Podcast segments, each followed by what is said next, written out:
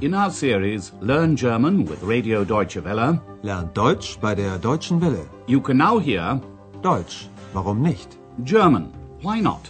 A radio language course by Herrad Meese.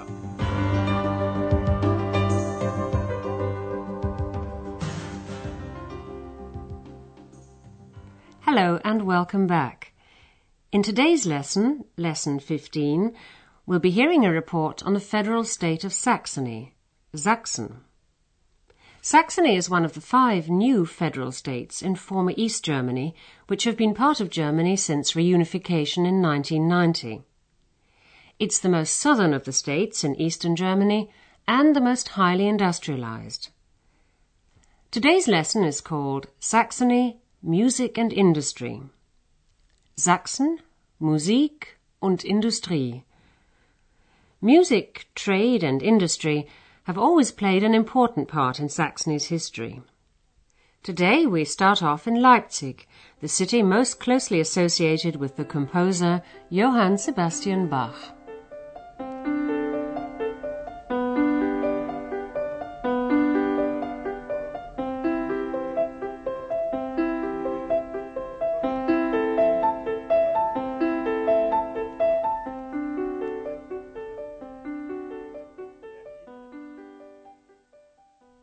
Music has always played an important role in Saxony. The composers Richard Wagner and Clara and Robert Schumann were born here. Felix Mendelssohn lived here, as did Johann Sebastian Bach, who brought fame to the city of Leipzig in the 18th century. For 27 years he directed the choir of St. Thomas's Church, and you can still hear his music played there today. At the beginning of his radio report, Andreas traces Bach's footsteps in Leipzig.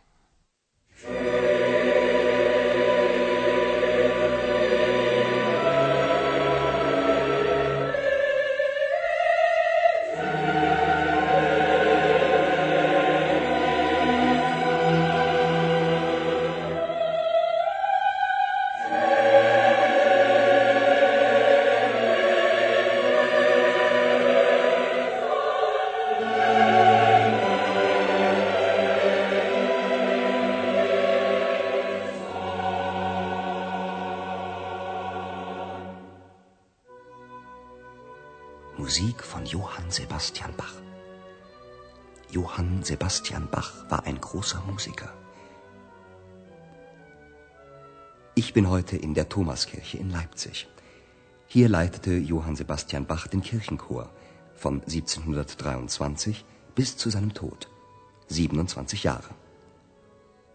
Und auch heute noch erinnert hier vieles an Johann Sebastian Bach. In der Thomaskirche kann man jede Woche Musik von ihm hören. Man kann sein Grab ansehen oder draußen vor der Kirche ein großes Johann Sebastian Bach Denkmal. Musik hatte eine große Tradition in der Bach-Familie und Johann Sebastian Bach setzte sie fort.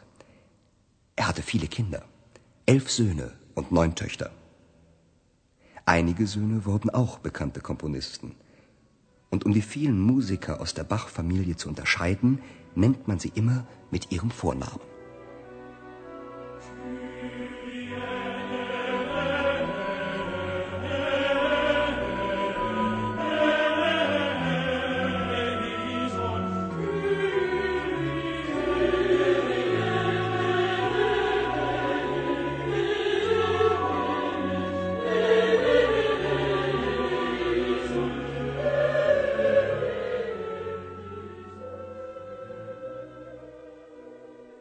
Andreas is in Leipzig in St. Thomas's Church, built in 1496. Ich bin heute in der Thomaskirche in Leipzig. From 1723 until his death in 1750, Johann Sebastian Bach was cantor of the church choir, der Kirchenchor. Hier leitete Johann Sebastian Bach den Kirchenchor von 1723 bis zu seinem Tod. 27 Jahre. Bach's memory is still kept alive here today. Und auch heute noch erinnert hier vieles an Johann Sebastian Bach. Every week you can hear Bach's music at St. Thomas's Church. In der Thomaskirche kann man jede Woche Musik von ihm hören. You can also visit Bach's grave in the church.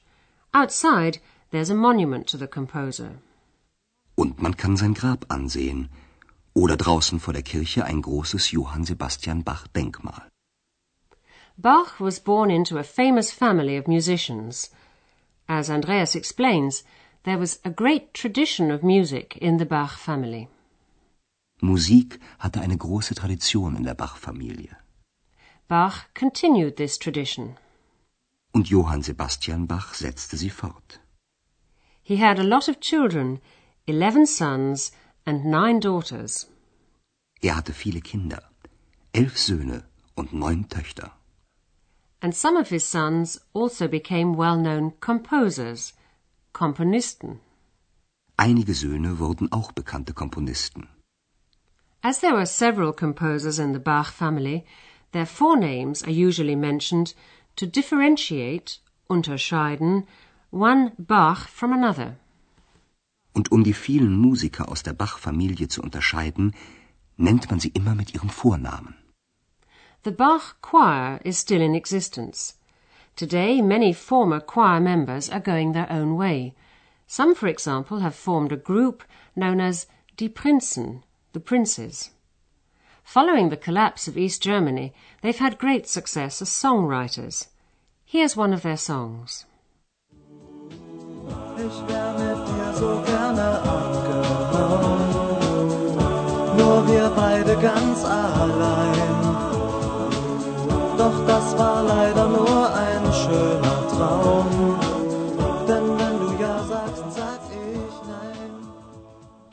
Meanwhile, Andreas has moved on to Chemnitz, the main industrial city in Saxony. All sorts of machines, Maschinen, are built in Chemnitz, which is also a center of the chemical industry, Chemieindustrie. As a result, the air is very polluted. Ich bin in Chemnitz, der Industriemetropole von Sachsen. Hier werden Maschinen gebaut. Alle möglichen Maschinen. Für die Landwirtschaft, Lokomotiven und Waggons für die Eisenbahn. Sogar Fahrräder werden gebaut. Auch Chemieindustrie gibt es hier. Das sind wichtige Arbeitsplätze. Aber die Luft ist schlecht. Man riecht die Industrieabgase. Ich fahre weiter. In ein kleines Städtchen.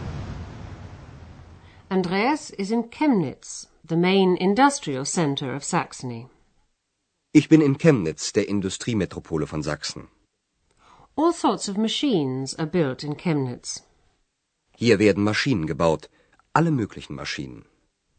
Agricultural machinery is built here, as well as locomotives and railway wagons.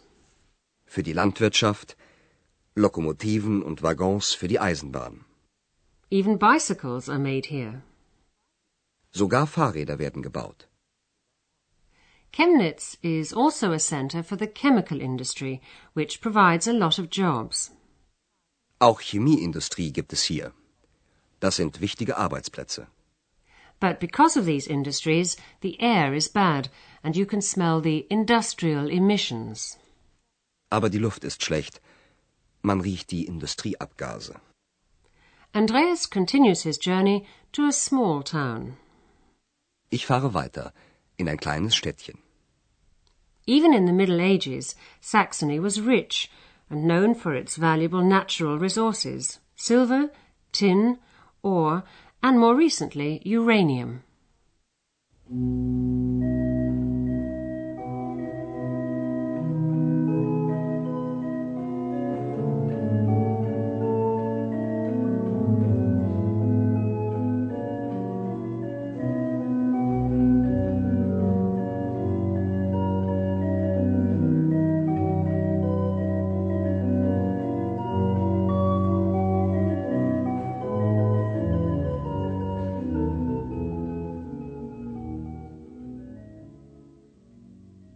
Andreas is now in Freiberg. As early as the 12th century, silver, Silber, was mined here. Listen to what Andreas has to say about silver. Silber wurde hier schon im 12. Jahrhundert gefunden und machte Freiberg und Sachsen sehr reich. So reich, dass man in Freiberg einen Dom baute. Und im Dom von Freiberg steht eine sehr berühmte Orgel. Die Stadt war reich, die Arbeiter nicht. Der Abbau von Silber war eine sehr harte Arbeit und wurde schlecht bezahlt. Viele Bergarbeiter mussten sich eine zweite Arbeit suchen. Silver was discovered in Freiberg as long ago as the 12th century. It made the city and Saxony very rich. Silber wurde hier schon im 12. Jahrhundert gefunden und machte Freiberg und Sachsen sehr reich. The wealth enabled Freiberg to build a cathedral and a very famous organ, eine Orgel. So reich, dass man in Freiberg einen Dom baute. Und im Dom von Freiberg steht eine sehr berühmte Orgel. The organ builder's name was Silbermann, which shows that his ancestors worked in silver mines. It was very hard work, and it was badly paid. Der Abbau von Silber war eine sehr harte Arbeit und wurde schlecht bezahlt. Many of the men who worked in the mines had to find additional work to make enough money. Viele Bergarbeiter mussten sich eine zweite Arbeit suchen. They often took up a craft, such as lace making or wood carving, and Freiberg became world famous for its craftsmanship.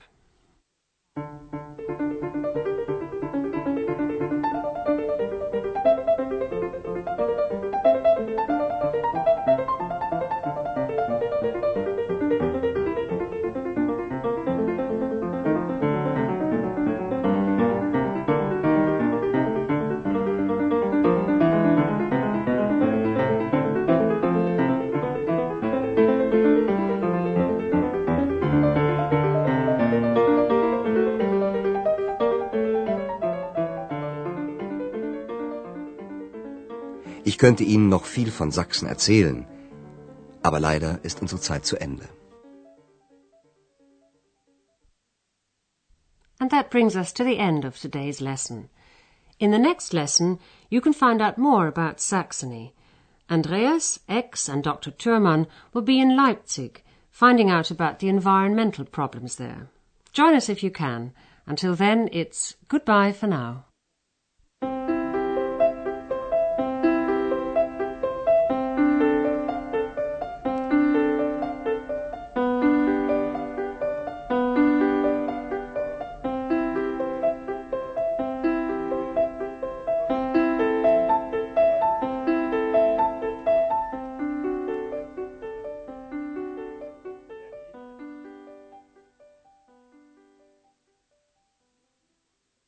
You've been listening to our language course Deutsch, warum nicht?